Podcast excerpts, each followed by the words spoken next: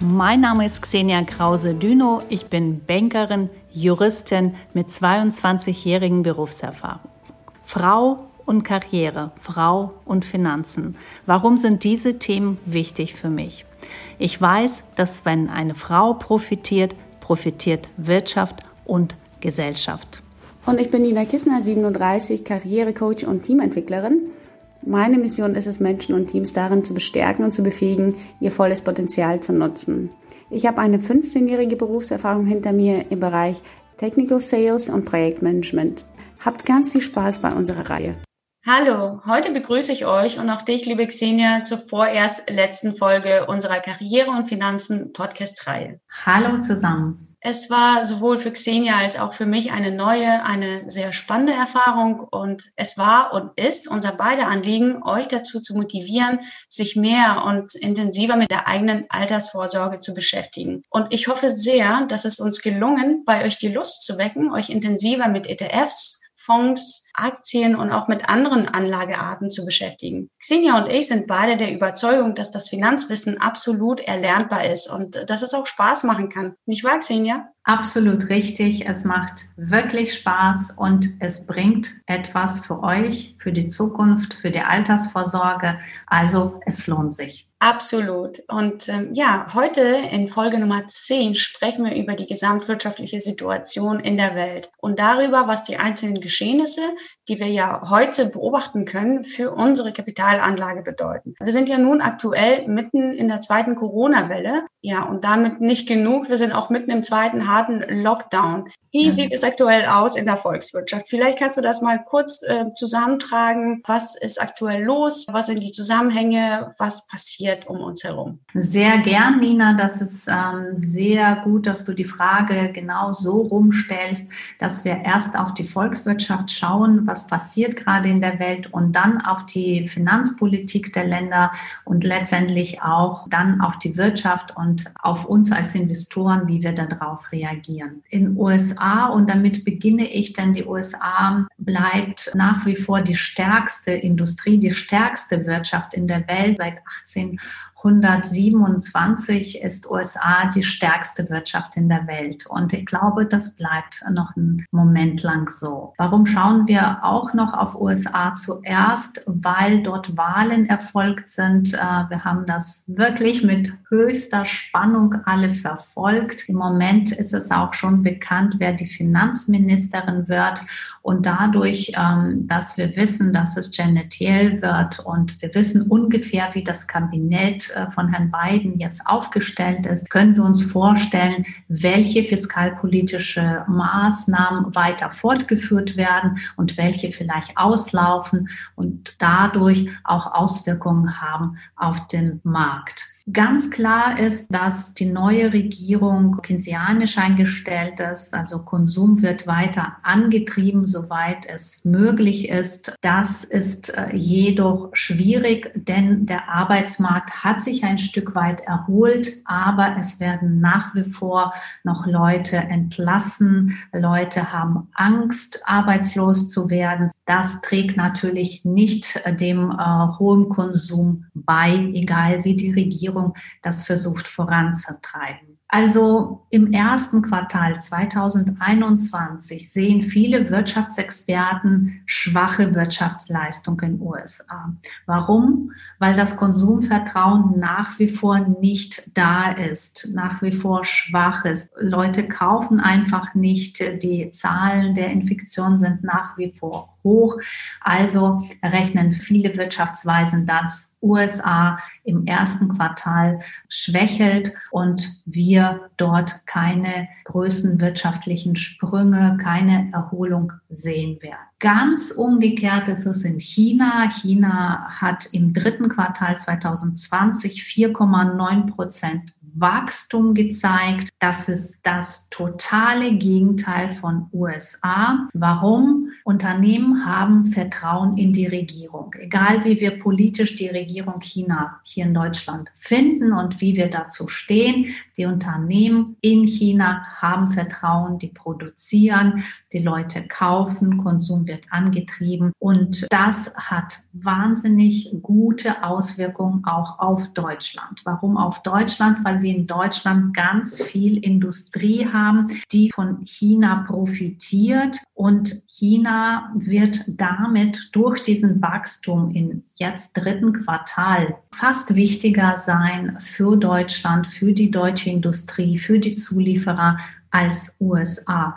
Und meiner Meinung nach bereitet China das auch vor. China möchte Weltmarktführer sein und China bereitet mit aller Disziplin und allem Ehrgeiz, was wir ja von Chinesen kennen und was wir auch der Regierung immer ankreiden. Aber das wird sehr detailliert strategisch vorbereitet, dass China Nummer eins in der Weltwirtschaft wird. Ob das so passiert, das wissen wir natürlich nicht. Ich kann nur sagen, nach meinen Beobachtungen ist da trotz Corona viel passiert im dritten Quartal und da äh, profitieren die deutschen Unternehmen sehr. Ansonsten gibt es in Deutschland Gewinner wie Verlierer. Das muss ich, glaube ich, nicht näher erklären. Die beste Branche, die gewonnen hat in der Krise, ist natürlich die Baubranche. Dahinter steht schon die verarbeitende Industrie, das verarbeitende Gewerbe, Genau aus diesem Grund, was ich gesagt habe, weil, China viel bestellt hat, China hat viel produziert und das, was in Deutschland für chinesische Erzeugnisse produziert wird, wird dahin exportiert und das hat das verarbeitende Gewerbe wahnsinnig gut dastehen lassen. Viele Betriebe, die jetzt zuletzt eng mit China gearbeitet haben, haben bessere Ergebnisse erzielt als vor der Pandemie. Wer ist denn der Verlierer in Deutschland in der Pandemie? Das ist natürlich das Gastgewerbe, das ist natürlich Tourismus, Luftfahrt, Gastronomie. Irgendwo im Mittelfeld befinden sich Dienstleister. Manche Dienstleister konnten noch gute Aufträge ans Land ziehen, manche blieben bei dem Stand vor der Pandemie, was auch schon nicht schlecht ist. Und somit ähm, verhält sich das so auf dem Markt äh, volkswirtschaftlich gesehen finanzwirtschaftlich und börsentechnisch gesehen sind deutsche Aktien stärker eingebrochen, also deutsche und europäische, als USA-Aktien. Das ist nochmal als Resümee daraus, wie die Volkswirtschaft steht. Ich äh, sehe da Chancen in diesem Einbruch, aber nichtdestotrotz muss man sagen, europäische Aktien sind ganz klar stärker eingebrochen als US-Aktien. Ja, vielen Dank für diesen ähm, sehr ausführlichen Einblick, sehr spannenden Einblick. Gerade in Bezug auf China finde ich, ähm, das ist äh, insgesamt eine ähm, spannende Entwicklung, eine spannende Wende. Ich merke aber nicht nur positive Resonanz auf die chinesische Exportpolitik, gerade in Deutschland, gerade im deutschen Mittelstand. Ich ähm, höre da nämlich ähm, sehr viel Verunsicherung heraus, ne, dass die Chinesen so stark sind und ja, unsere Unternehmen aufkaufen, den Mittelstand aufkaufen und sich hier wirklich eine sehr feste Position sichern. Wie, wie siehst du das? Ich sehe das nicht kritisch oder nicht kritisch. Ich bin ein Mensch von Fakten. Das ist so und da kann man das gut oder schlecht finden. Aber du hast vollkommen recht. Äh, die chinesische Wirtschaft breitet sich nicht nur hier in Deutschland aus, sondern auch in Russland, also in umliegenden Ländern, in Asien und kauft Betriebe, kauft Immobilien, kauft kommunale Wirtschaft, also Straßen, Brücken, Grundstücke. China hat gut gewirtschaftet. Das Geld ist da, das Know-how ist da, die Produkte, die in China produziert werden, werden immer qualitativ hochwertiger und besser. Ähm, und das muss man als Fakt hinnehmen. Und dann muss man jeweils, ob man Unternehmer ist oder Investor, darauf reagieren. Interessant ist auch die aktuelle Geschäftsbeziehung zwischen China und den USA, nicht wahr? Gerade unter der Regierung von Trump, der hat ja den Protektionismus ein Stück weit wieder eingeführt, ähm, wie er im Buche steht. Also manche Medien bezeichnen das fast schon als Handelskrieg, was da zwischen den einzelnen Ländern äh, vonstatten ging. Trump hat ja alle möglichen Importzölle auf die chinesische Ware verhängt mit dem Argument, dass er die eigene Wirtschaft schützen möchte, dass er die eigene Wirtschaft Voranbringen möchte, um eben auch die Eigenproduktion innerhalb der USA anzuregen, worauf natürlich China mit Gegenzöllen reagiert hat. Und interessant ist einfach, wenn man sich wirklich im Detail die einzelnen Zusammenhänge anschaut und sich dann wirklich fragt, wieso betrifft mich das? Ich bin hier in Deutschland, was haben diese Streitereien zwischen den einzelnen Volkswirtschaften hier mit mir zu tun? Ja,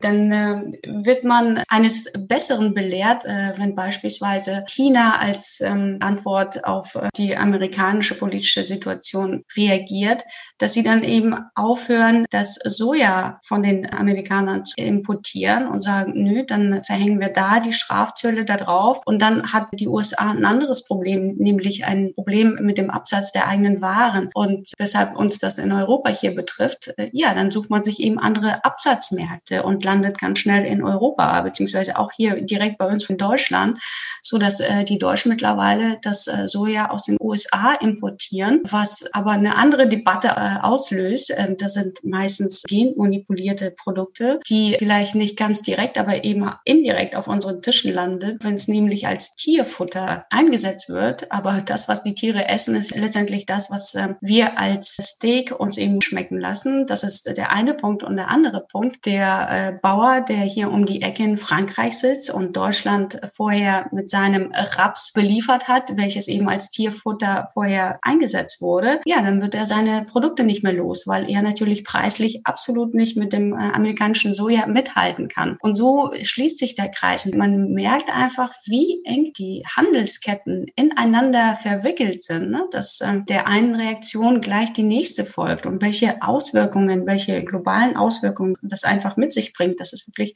spannend zu beobachten. Und das natürlich nicht nur auf der Handelsebene der Fall, sondern auch auf den Kapitalmärkten. Liebe Xenia, wie siehst du jetzt äh, die Entwicklung eben auf diesen Kapitalmärkten? Wenn wir gerade über die Branchen sprechen, die aktuell wirklich eine schwierige Zeit haben, würdest du sagen, jetzt ist ein guter Zeitpunkt zu investieren, weil die sind so am Boden, die Aktienkurse. Und man sagt ja, wenn der Aktienkurs günstig ist, das ist der richtige Zeitpunkt zu investieren. Oder würdest du sagen, jetzt im Beispiel von der Luftfahrt oder der Gastronomie oder anderen konjunkturabhängigen Unternehmen aus dem DAX 30, wir sind noch nicht am Tiefpunkt. Das wird wahrscheinlich erst noch ein paar Stufen tiefer gehen und abwarten wäre jetzt vielleicht eine bessere Strategie. Ich hoffe, unseren Zuschauern ging es auch ähnlich, dass wir mit diesem Podcast geschafft haben, dass man Wirtschaftsnachrichten genauso spannend wie ein Roman findet und das einliest. Also ich finde das höchst spannend und ich möchte das wirklich jedem hier vermitteln. Äh, schaut euch die Nachrichten, die Wirtschaftsnachrichten doch täglich an und liest mal äh, Handelsblatt oder die Welt oder andere tolle Zeitungen, die gut über die Wirtschaft berichten. Das ist genauso spannend wie eine gute Serie oder guter Film oder ein Roman. Auf deine Frage zurückzukommen zu Aktien. Ist es jetzt die richtige Zeit zu investieren oder nicht? Ich möchte schieben, dass es natürlich jetzt hier in diesem Podcast nur meine Meinung ist, ja, das ist keine Kaufempfehlung, äh, sondern reine Meinung von zwei interessierten Frauen, von also deine und meine, die hier zusammenkommen, äh, dass man natürlich viele Sachen auch anders sehen kann und viele Zuschauer vielleicht nicht mit uns einverstanden sind. Ähm, das ist aber das Gute an so einem Podcast, dass man unterschiedliche Meinungen haben kann und sich dann Gedanken machen kann. Also zurück zu A Aktien, ob die jetzt schon den Boden erreicht haben, ähm, das weiß natürlich keiner. Wenn jemand das wüsste, wäre er schon sehr, sehr reich. Viele Experten erwarten noch die zweite Welle. Die kam bis jetzt noch nicht. Die wurde schon im April angekündigt so richtig merke ich die Welle nicht, zumindest nicht für alle Branchen und nicht für den DAX 30, den du erwähnt hast. Ich schätze, dass es noch weiter nach unten gehen könnte. Warum? Weil wir hier in Deutschland bis Ende des Jahres Freiheit haben, Insolvenzen nicht anzumelden, auch wenn das Unternehmen bereits insolvent ist. Und ich glaube, dass diese Welle erst im Frühjahr kommt, vielleicht schon im März, das Unternehmen, die jetzt schon ganz lange lange zahlungsunfähig sind ähm, oder noch zahlungsfähig, aber trotzdem insolvent, dass es erst im März, April bekannt sein wird, wie viele Unternehmen das tatsächlich sind und von welchem Volumen sprechen wir hier. Dann wird es klarer, geht der Kurs oder reagiert überhaupt der Aktienmarkt darauf oder reagiert es nicht. Wir haben schon auch äh, in ersten Folgen gesagt, dass der Aktienmarkt nicht total die Wirtschaft wiedergespiegelt hat in dieser pandemischen Zeit. Ähm, insofern zwei Sachen müssen passieren. Unternehmen, die insolvent sind, müssen sich dazu auch äußern und das wird Anfang des Jahres in Deutschland sein. Dann wissen wir, welche Höhe, wie groß, was für ein Ausmaß dann äh, diese Wirtschaftskrise für uns nimmt nach der pandemischen Krise. Und dann muss man auch schauen, reagiert die Börse drauf oder nicht? Bleibt vielleicht trotzdem noch genug Geld da und Leute kaufen trotzdem weiter Aktien? Dann kann es sein, DAX 30 oder auch andere Indexes überhaupt nicht reagieren.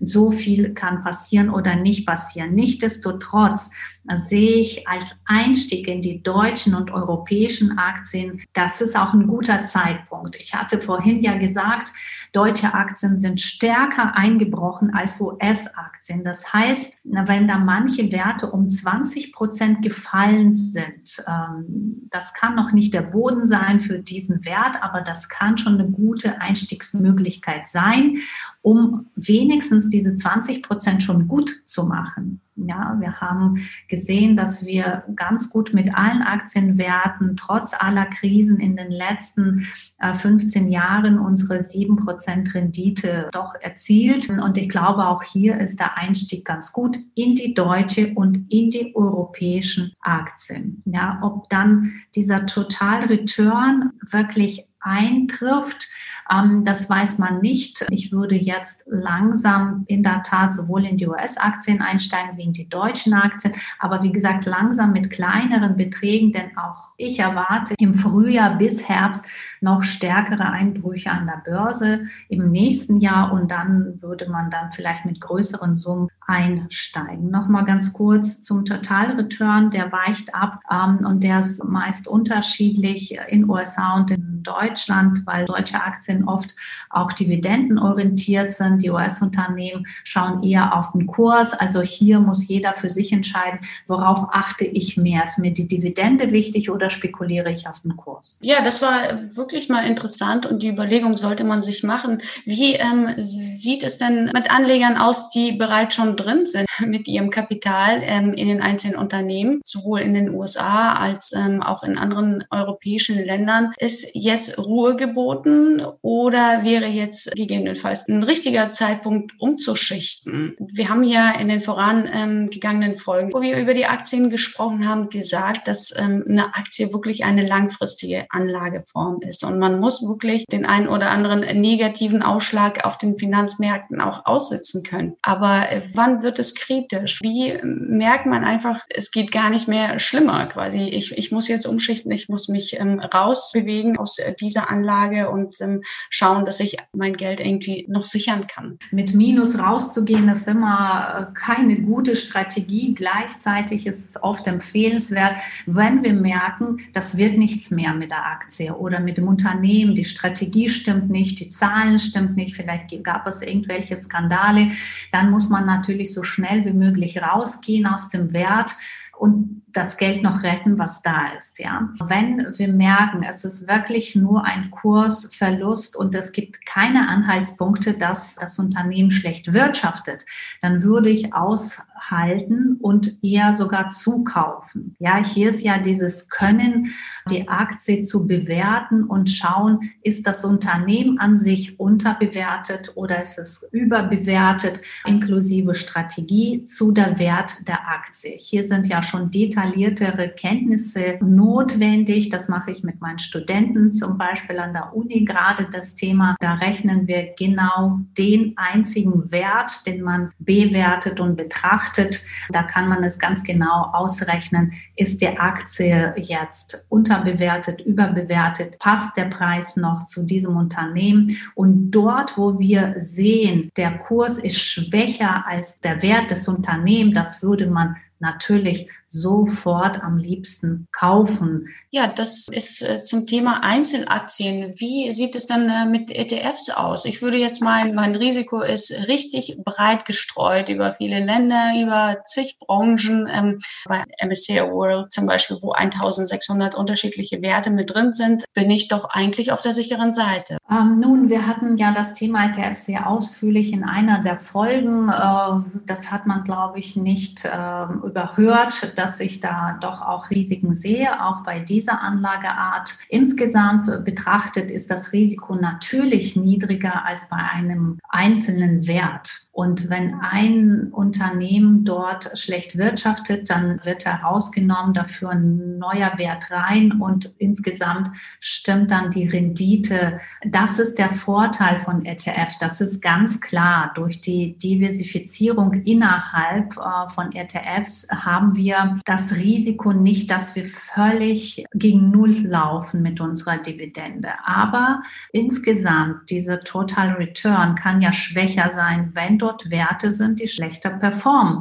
Das ist ganz klar. Also hier sprechen wir nicht von Totalverlust und totales Risiko, sondern hier sprechen wir von Austausch einzelner Werte, die nicht performen, dafür Reinnahme von anderen Werten. Und es kann ja auch sein, von 1600 Werten nur zwei richtig gut performen und trotzdem hast du, Nina, als Investor dann gute Rendite. Aber es kann auch sein, dass von 1600 jetzt leider Gottes aufgrund der Krise ganze 1000 nicht so gut performen und das wirkt sich auf deiner Gesamtrendite schlecht aus. Von Totalverlust ähm, sprechen wir hier wahrscheinlich nicht, ähm, aber wir sprechen dann wenn die Krise so einschlägt, wie wir das jetzt alle noch vermuten, von einer minimierten Rendite. Auch hier, wie du schon sagtest, sei es angeraten, wirklich sich den aktuellen wirtschaftspolitischen Entscheidungen auch auseinanderzusetzen und da auch ähm, die Augen offen zu halten. Manchmal lohnt es sich auch in der Historie ein Stück weit äh, zurückzugehen, um überhaupt auch die Zusammenhänge zu verstehen. Welche Reaktion hat eine Gegenreaktion mit sich gebracht? Wir hatten vorhin das Thema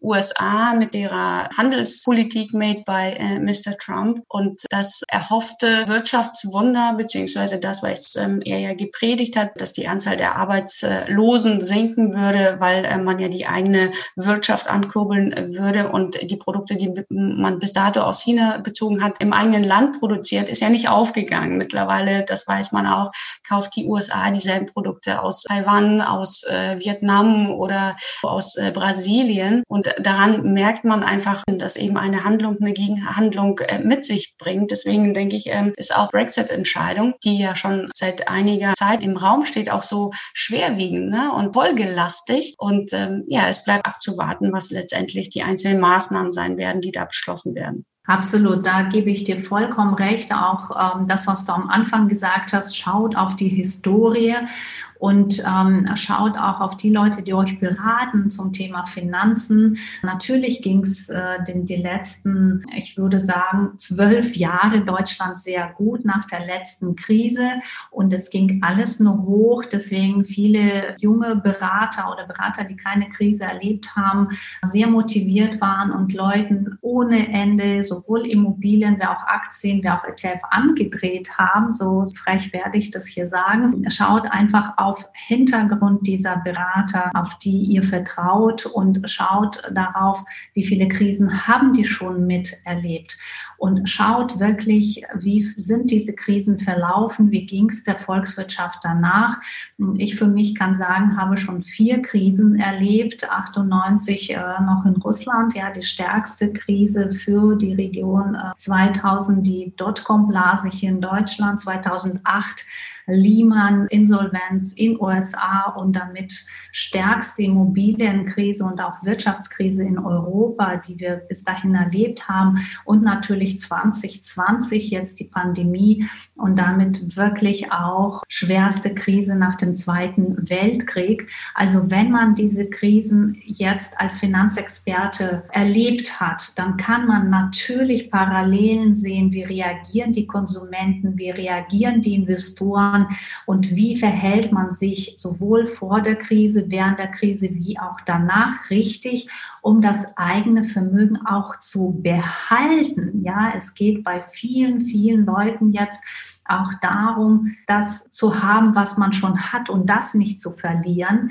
ähm, und weniger äh, um Dividende oder höhere Kursgewinne. Also hier spielt alles eine Rolle. Einkommen behalten, ganz, ganz klar, sehr wichtig in der Krise, kann ich aus allen vier Krisen sagen, war immer so, erstmal schauen, dass man das Einkommen überhaupt behält, dass man den Arbeitsplatz behält oder wenn man sich passives Einkommen aufgebaut hat, dass man dort die Mieter behält, gut sich mit denen stellt, wenn es um Immobilien geht, wenn man einen Betrieb hat, dass man den Betrieb äh, aufrecht erhält und dass es der Betrieb wirtschaftlich bleibt. Dann müssen wir schauen, was haben wir schon an Vermögen und wie erhalten wir das? Das ist jetzt, glaube ich, auch äh, ganz wichtig in der Prio-Liste. Und erst dann kommt Vermögen vermehren. Natürlich ist es auch in der Krise möglich. Wir sprachen von diesen Kursschwankungen zum Beispiel bei europäischen Aktien. Natürlich kann man da jetzt spekulieren, aber in vorderster Front soll doch die Idee stehen, das Einkommen behalten und das Vermögen erstmal erhalten. Ja, da bin ich absolut bei dir. Das äh, sollte wirklich mit das äh, Hauptziel sein. Und ähm, wenn wir jetzt Richtung Zukunft gucken, und meine Hoffnung ist, ähm, dass wir ja dann doch ja, die Corona-Pandemie irgendwann wirklich hinter uns lassen können. Aber auch jetzt schon, was sind die Branchen der Zukunft? Wo lohnt es sich jetzt noch zu investieren? Auch mitten in der zweiten Lockdown-Welle. Ich denke hier spontan spontan an unterschiedliche Kommunikationsdienste wie Teams zum Beispiel, wie Zoom, die einfach wirklich auch ja für viele Unternehmen, auch äh, Privatpersonen und ähm, auch Selbstständige einfach überlebenswichtig äh,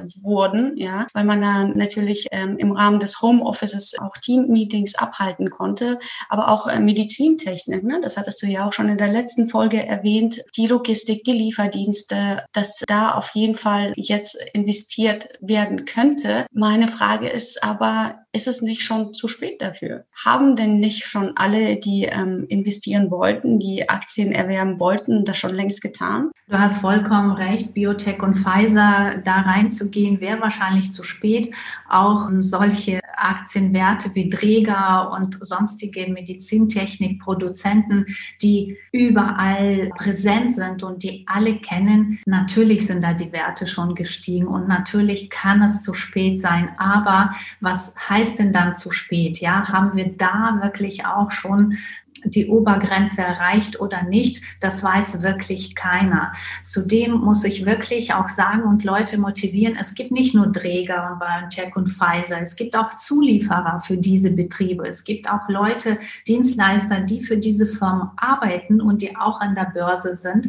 Und daran äh, kann man noch äh, gehen, investieren. Man kann auch ähm, in die Startups investieren, die mit diesen Firmen arbeiten oder in diese Richtung auch auch forschen. Ja, ich hatte auch jetzt äh, gesagt, Orthopädie-Technik, das wird alles in der Zukunft für uns nach wie vor aktuell sein. Wir werden älter, die Gesellschaft in Deutschland und in Europa äh, wird älter, wir leben länger. Ja, wir wollen äh, diesen Lebensstandard erhalten, also werden wir diese medizinische Geräte alle brauchen, ob Orthopädie oder Augen oder Ohren.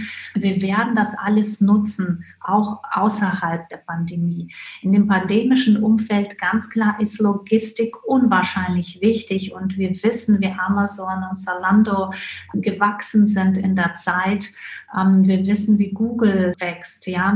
Aber nochmal, wir müssen nicht immer auf die eine Aktie in der Logistik schauen. Es gibt viel mehr Aktienzulieferer, Dienstleister, die für diese Branchen arbeiten. Da würde ich hingucken und da schauen, was ist da noch unterbewertet, was ist da noch nicht über den Preis oder über den Markt gegangen ähm, und wo kann man da noch investieren. Du hast komplett richtig gesagt, Kommunikationsdienste wie Zoom, wie äh, Microsoft letztendlich mit der Anwendung Teams äh, oder andere Anwendungen, die wir tagtäglich jetzt nutzen.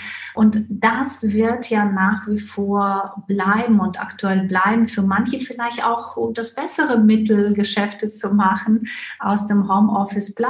Wer weiß das? Das weiß ich so genau nicht, aber ich sehe da definitiv Entwicklungen in die Richtung, dass die Leute vielleicht zu 30 Prozent doch im Homeoffice bleiben, auch nach der Pandemie. Also werden wir diese Kommunikationsdienste brauchen, wir werden Lieferdienste brauchen, wir werden Medizintechnik brauchen und insgesamt Logistik. Wir haben das an Hapag-Lloyd gesehen, äh, Umsatz verdoppelt äh, jetzt in 2020 erstaunlich, hätte keiner gedacht.